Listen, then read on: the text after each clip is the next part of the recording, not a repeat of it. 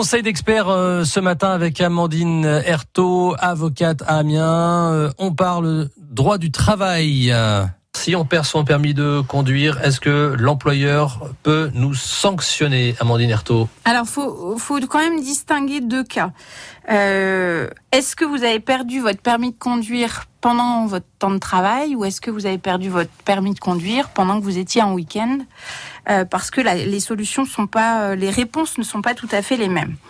Euh, lorsque vous utilisez votre voiture ou la voiture de l'employeur dans le cadre de votre contrat, c'est-à-dire que vous êtes un commercial, vous êtes un chauffeur, vous êtes quelqu'un qui a besoin d'avoir son véhicule et c'est d'ailleurs prévu dans votre contrat que vous utilisiez un véhicule et que vous perdez votre permis pendant votre temps de travail. Ça veut dire pendant les derniers points, en fait. Hein. Les, der on perd les pas derniers le en une points, seule fois, en général. Ben non, on le perd pas en une seule fois. Euh, il faut vous attendre à ce que votre employeur puisse prononcer à votre encontre une sanction disciplinaire parce que euh, il est clairement prévu dans votre contrat que vous devez utiliser une voiture et que là c'est avec la voiture euh, que l'on vous a confiée euh, pendant votre temps de travail que vous avez commis l'infraction.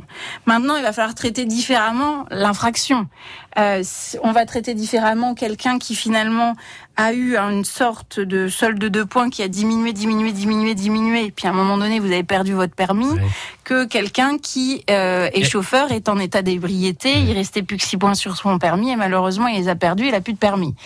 Euh, la sanction elle sera sur le terrain disciplinaire, mais elle sera certainement pas la même entre celui qui a perdu au fur et à mesure et euh, celui qui a perdu en état d'ébriété. Celui qui a perdu en état d'ébriété, euh, très souvent, je crains que le licenciement pour faute ne soit prononcé. Celui qui a perdu pour solde de points, très sincèrement, je pense pas que ça vaille un licenciement. Après, il faut trouver une solution pour comment on fait Mhm. pour, pour pallier à l'absence de, de permis et pendant combien de temps? Si on perd son permis euh, en dehors de, de son travail, Alors, faut pas oublier que vous faites ce que vous voulez le week-end. Faites ce que vous voulez le week-end. Si vous étiez malheureusement en état d'ébriété, ce que je ne vous souhaite pas ni pour vous ni pour les autres, euh, ça reste du domaine de la vie privée et en principe, l'employeur ne peut pas se servir d'un fait de votre vie privée pour euh, vous sanctionner. Et donc, il n'y aura pas de licenciement pour faute sur ce terrain-là. Mais, mais eh bien oui, mais si votre employeur, vous avez tout de même besoin de votre véhicule pour travailler. Mhm. Euh, L'employeur peut donc à ce moment-là choisir une sanction, euh, pas une sanction.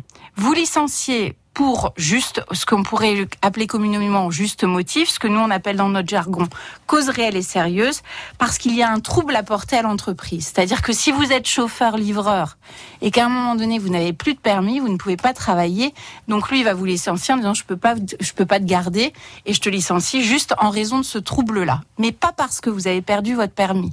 C'est pas la, la faute, c'est pas la perte du permis, c'est le trouble qui est apporté Mais à l'entreprise. au final, Voilà. on peut en arriver aussi au licenciement. Oui, c'est sûr. Mais de toute façon, vaut mieux pas conduire en état d'ébriété. Je pense que ce sera le mot de la fin. C'est clair. Et surtout ce week-end, euh, aujourd'hui, en plus, euh, c'est l'ascension. euh, dans le sens des départs, c'est classé rouge par bison futé. Donc, prudence, prudence sur la route.